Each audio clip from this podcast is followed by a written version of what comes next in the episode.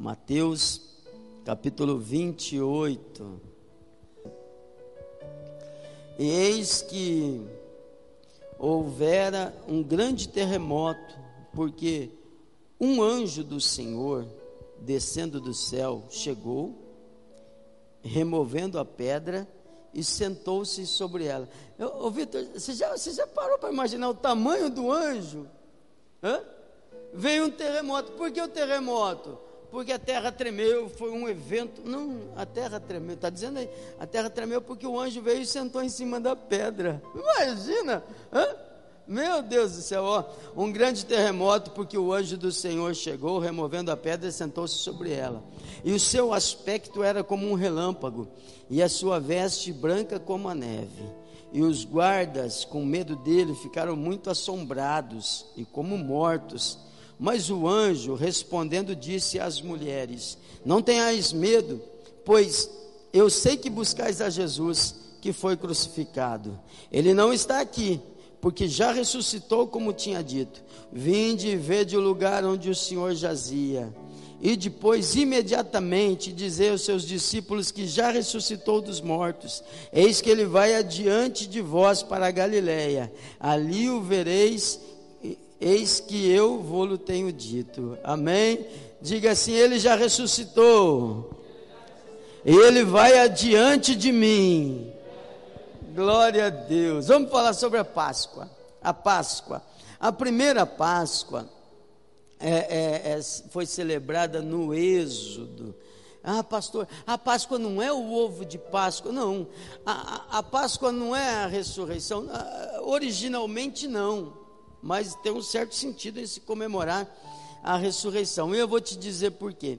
Na, na saída, no, no Êxodo, quando, quando, quando o povo de Israel era escravo no Egito, Deus chama Moisés. E Deus disse assim para Moisés: Olha, tenho visto atentamente, Êxodo capítulo 3, versículo 7. Tenho visto atentamente a aflição do meu povo que está no Egito e tenho ouvido o seu clamor por causa dos seus opressores, porque conheci as suas dores, portanto desci para livrá-los da mão dos egípcios e para fazê-los subir daquela terra a uma terra boa e larga, a terra que mana leite e mel, ao lugar do cananeu, do eteu, do amorreu, do ferezeu, do eveu e do jebuseu. E agora, eis que o clamor dos filhos de Israel chegou a mim e tenho visto a opressão com que os egípcios os oprimem. Vem agora, pois, eu te enviarei a Faraó para que tires o meu povo, os filhos de Israel, do Egito. Então, a, a, a Páscoa, é, ela, ela começa com esse evento, quando Deus ouvindo o clamor do povo, quando Deus, ouvindo, vendo a opressão que havia sobre o povo, o povo clamando, o povo sofrendo, Deus desce e Deus então envia Moisés para libertar o povo. Amém? Quem que Deus enviou para libertar o povo do Egito? Moisés. O que que isso tem a ver com a gente? Bom, hoje Deus não enviou Moisés. Hoje a Bíblia diz assim, Lucas capítulo 19, versículo 10. Porque o Filho do Homem veio buscar e salvar o que estava perdido. João 3,15. Porque para que todo aquele que nele crê não pereça, mas tenha vida eterna. Então, na primeira opressão, na opressão da escravidão dos judeus, Deus envia Moisés.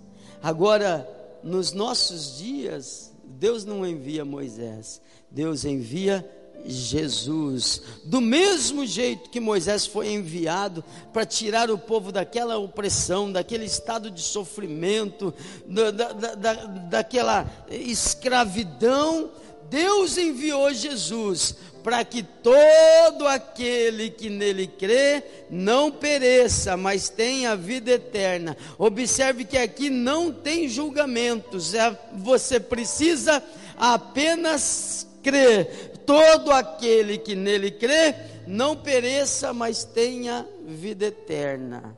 O propósito: Moisés foi enviado para levar o povo à terra que mana leite e mel. Você leu comigo, ó. Portanto, desci para livrá-lo da mão dos egípcios e para fazê-lo subir daquela terra a uma terra boa e larga, a terra que mana leite e mel, ao lugar do cananeu, do eteu, do amorreu, do, do perezeu, do eveu e do jebuseu. Agora João 10:10 10, também fala sobre o propósito de Jesus. João 10,10, 10, ele diz assim: O ladrão não vem senão a roubar, matar e destruir. Eu vim para que tenham vida e a tenham com abundância. Repete comigo, diga assim: vida com abundância. O que, que é a abundância? É a terra que mana leite e mel. Lá atrás, no Êxodo, Deus vai enviá-los a um lugar, uma terra boa, um lugar separado na terra.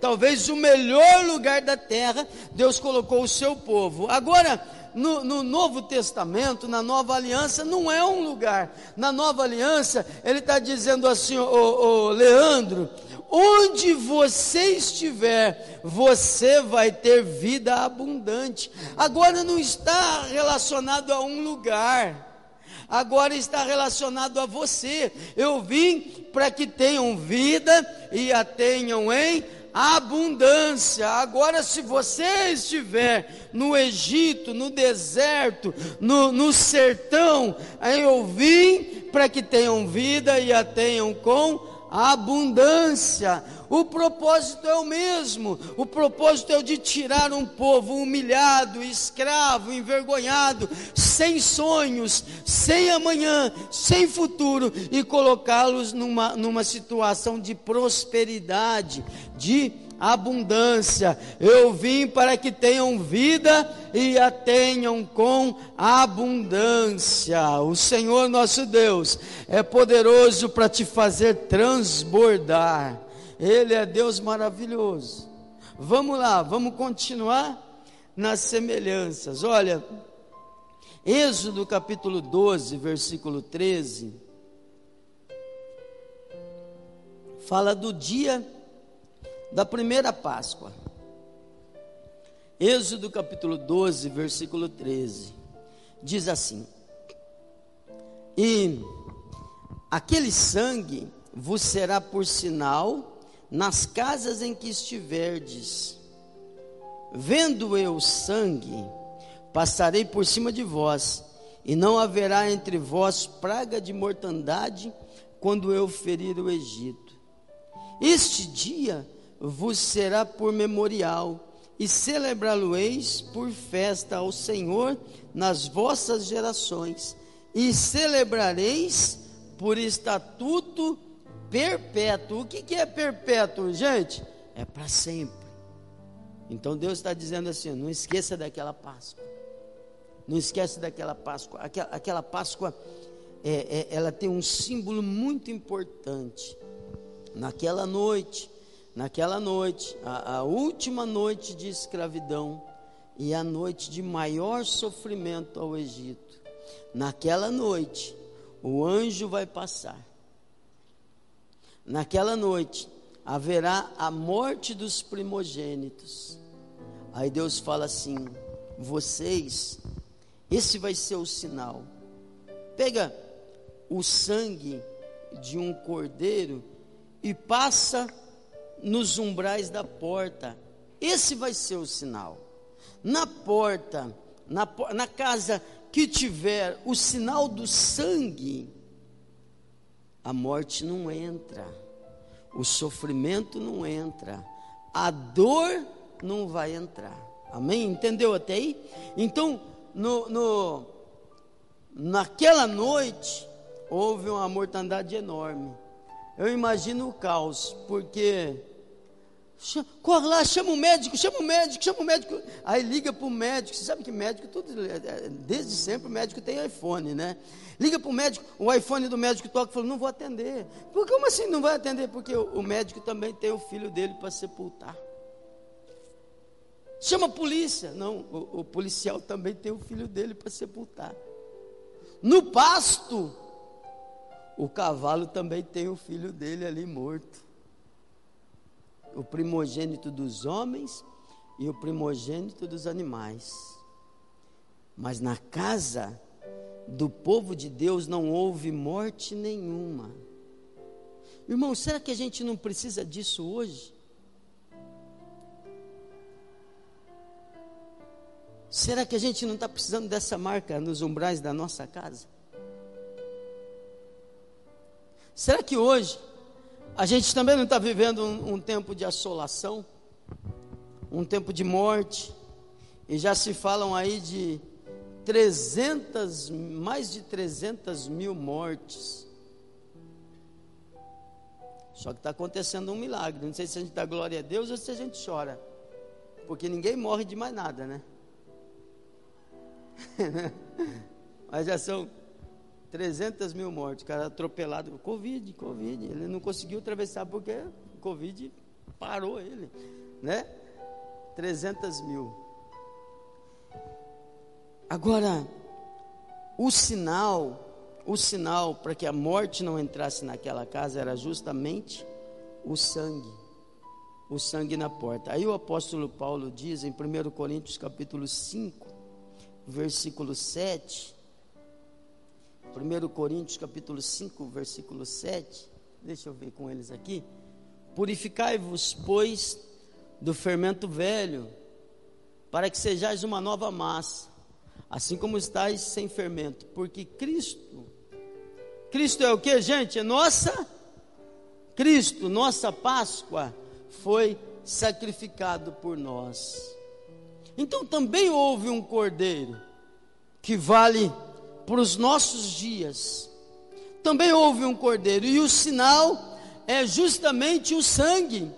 O sangue do Cordeiro é aquele que nos livra de todo mal, é aquele que nos traz paz com Deus, aquele que nos purifica de todo pecado, é aquele que nos leva à vida de abundância. Mas, pastor, o fulano fez isso, fez aquilo, fez aquilo outro. Pois é, mas o sangue de Jesus nos purifica de todo pecado e nos traz paz com Deus. É o sangue que Jesus chamou de sangue da nova aliança.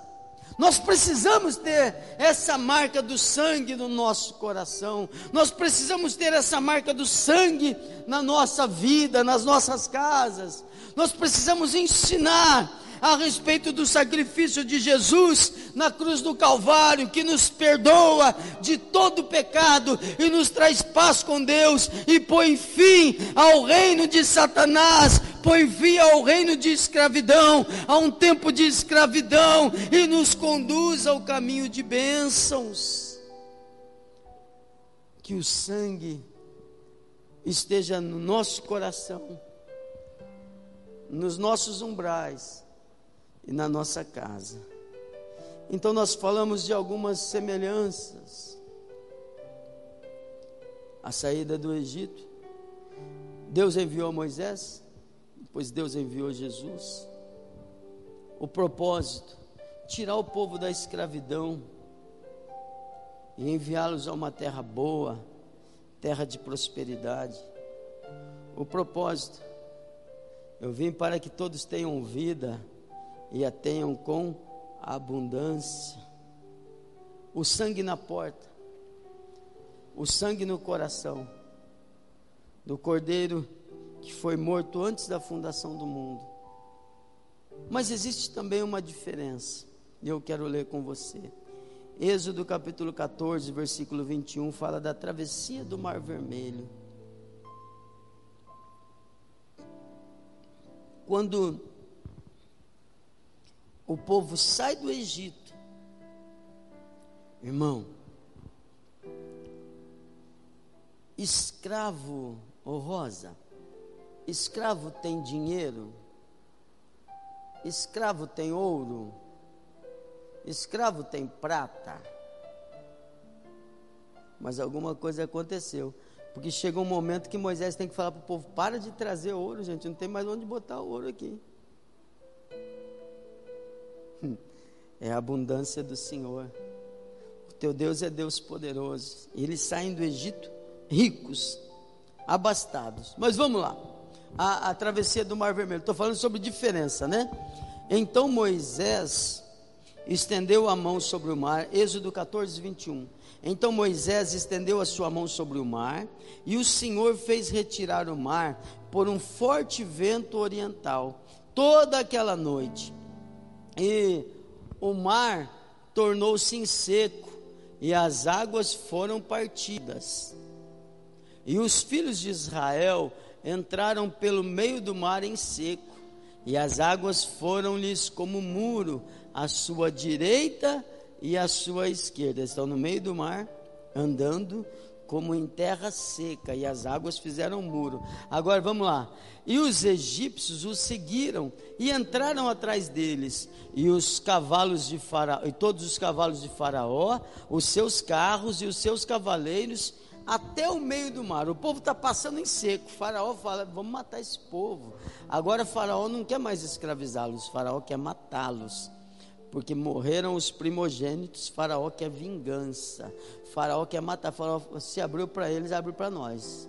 Eles passam pelo mar em seco, Faraó fala: vamos lá, vamos pegar esse povo, vamos pegar esse povo, vamos pegar esse povo. Só que tem coisa, hum, tem coisa que não é para todo mundo.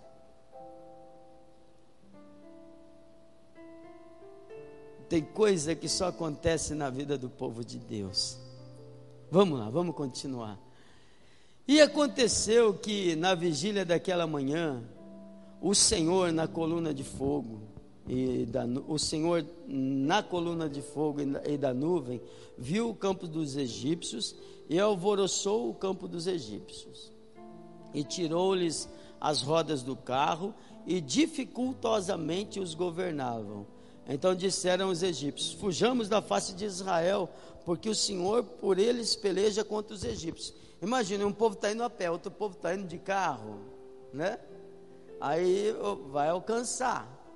Aí o que, que Deus faz? Podia ter fechado o mar lá atrás, tudo bem, né? Aí o que, que Deus faz? Deus vai e tira a roda dos carros. Agora está os cavalinhos puxando o carro sem roda. Hã? Veja, é, aí alguém, alguém com mais cabeça falou assim, não, deixa quieto, que o Senhor está lutando por eles. Vamos lá, o 26. E disse o Senhor a Moisés: Estende a tua mão sobre o mar, para que as águas tornem sobre os egípcios, sobre os seus carros e sobre os seus cavaleiros. Não tinha mais como fugir. Eles estavam no meio do mar Israel passa. Quando o último hebreu passa, eles com aquela dificuldade, as rodas já mal rodavam, andando naquela dificuldade, aí Deus fala para Moisés: agora, estende a mão sobre o mar. Irmão, é o perigo de querer fazer alguma coisa por qual você não foi chamado para fazer. É, é, é o perigo de olhar e falar assim: olha, eu, eu quero, eu vi que esse povo vive bem, só que você não atende aos, aos preceitos, você quer a bênção, mas não quer o Deus da bênção. Ah, eu, eu quero apenas o bônus, sem arcar com o ônus. Então a pessoa acha que é só festa.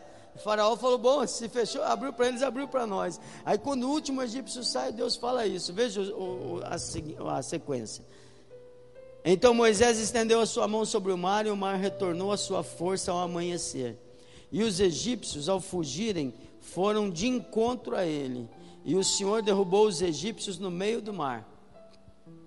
Porque as águas, tornando, cobriram os carros e os cavaleiros de todo o exército de Faraó e os que haviam seguido no mar, nenhum deles ficou. Mas os filhos de Israel foram pelo meio do mar seco e as águas foram-lhe como muro, à sua direita e à sua esquerda. Então, é, é, Faraó morre e o povo passa. Amém? Amém? Agora, qual que é a diferença para os dias de hoje? Deixa eu explicar isso para você. porque tem gente que não entendeu a nova aliança. Tem gente que não entendeu o tempo de graça e de misericórdia do Senhor. Graça é o favor que eu não mereço. É quando Deus me dá o que eu não mereço. Misericórdia é quando Ele não me dá o mal que eu mereço. Aí, deixa eu ler um texto aqui para você. Mateus capítulo 5, versículo 44. Na antiga aliança, os egípcios morreram, o inimigo morre. Na nova aliança, Jesus diz isso. Eu, porém, vos digo: amai a vossos inimigos, bendizei os que vos maldizem, fazei bem aos que vos odeiam, e orai pelos que vos maltratam e vos perseguem para que sejais filho do vosso Pai que está no céu.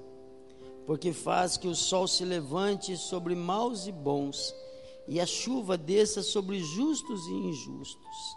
Pois, se amardes os que vos amam, que galardão tereis?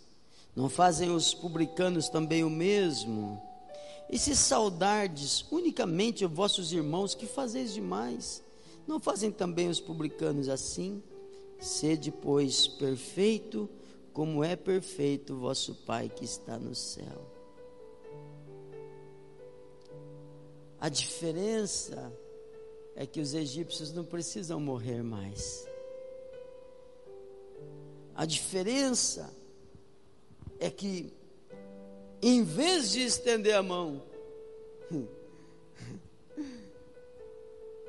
por mais que às vezes dê vontade, ó oh, Senhor, ah, sim. Hã? Agora é estender a mão e abençoar. Sabe por quê? Porque o Deus de misericórdia que te chamou e que teve misericórdia de você e que te perdoou e que mudou a tua vida, também quer fazer isso na vida do outro. A gente vive num tempo de graça e não de juízo. Agora é hora de estender a mão e orar por quem nos persegue. Agora é hora de viver o Evangelho do Senhor Jesus. Também tem mais semelhanças. Josué capítulo 1, versículo 1 diz assim: Sucedeu que depois da morte de Moisés, servo do Senhor, que o Senhor falou a Josué, filho de Num, servo de Moisés, dizendo: Moisés, meu servo, é morto. Levanta-te, pois, agora, passa esse Jordão, tu e todo esse povo, a terra que eu dou aos filhos de Israel. Quando Moisés morre, Josué é enviado.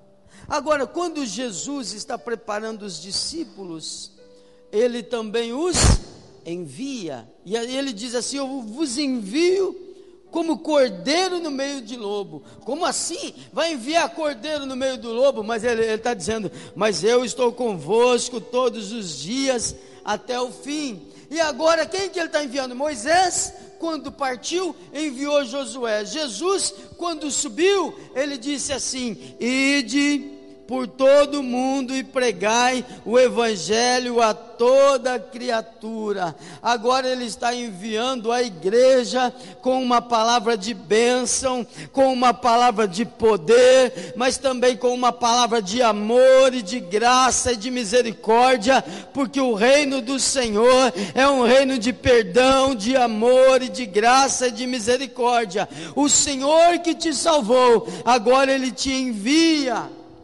para ser embaixador desta aliança muito melhor. Querido, Jesus está vivo, Jesus ressuscitou e ele ensina que a igreja é o corpo de Cristo aqui na terra. Pastor, Eu ouvi um pregador da internet falar que a igreja sou eu, que eu não preciso de igreja. Presunçoso, desconectado, mentiroso. Pastor, a igreja não sou eu. O correto é eu faço parte da igreja. A igreja somos nós. E aí não somos nós, quadrangular Vila Industrial, nem tampouco quadrangular brasileiro ou quadrangular mundial. Não. A igreja somos nós. Nós fazemos parte de algo muito maior, muito maior, muito maior. A igreja é a noiva de Cristo e ele não tem noivas, ele tem noiva. Nós fazemos parte, mas é nossa responsabilidade fazer com que Jesus venha nascer todos os dias na vida do culpado, na vida do perdido, na vida do errado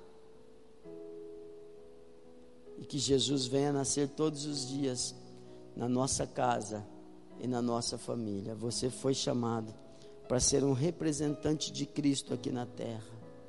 A vida que nós vivemos é a vida de Deus em nós.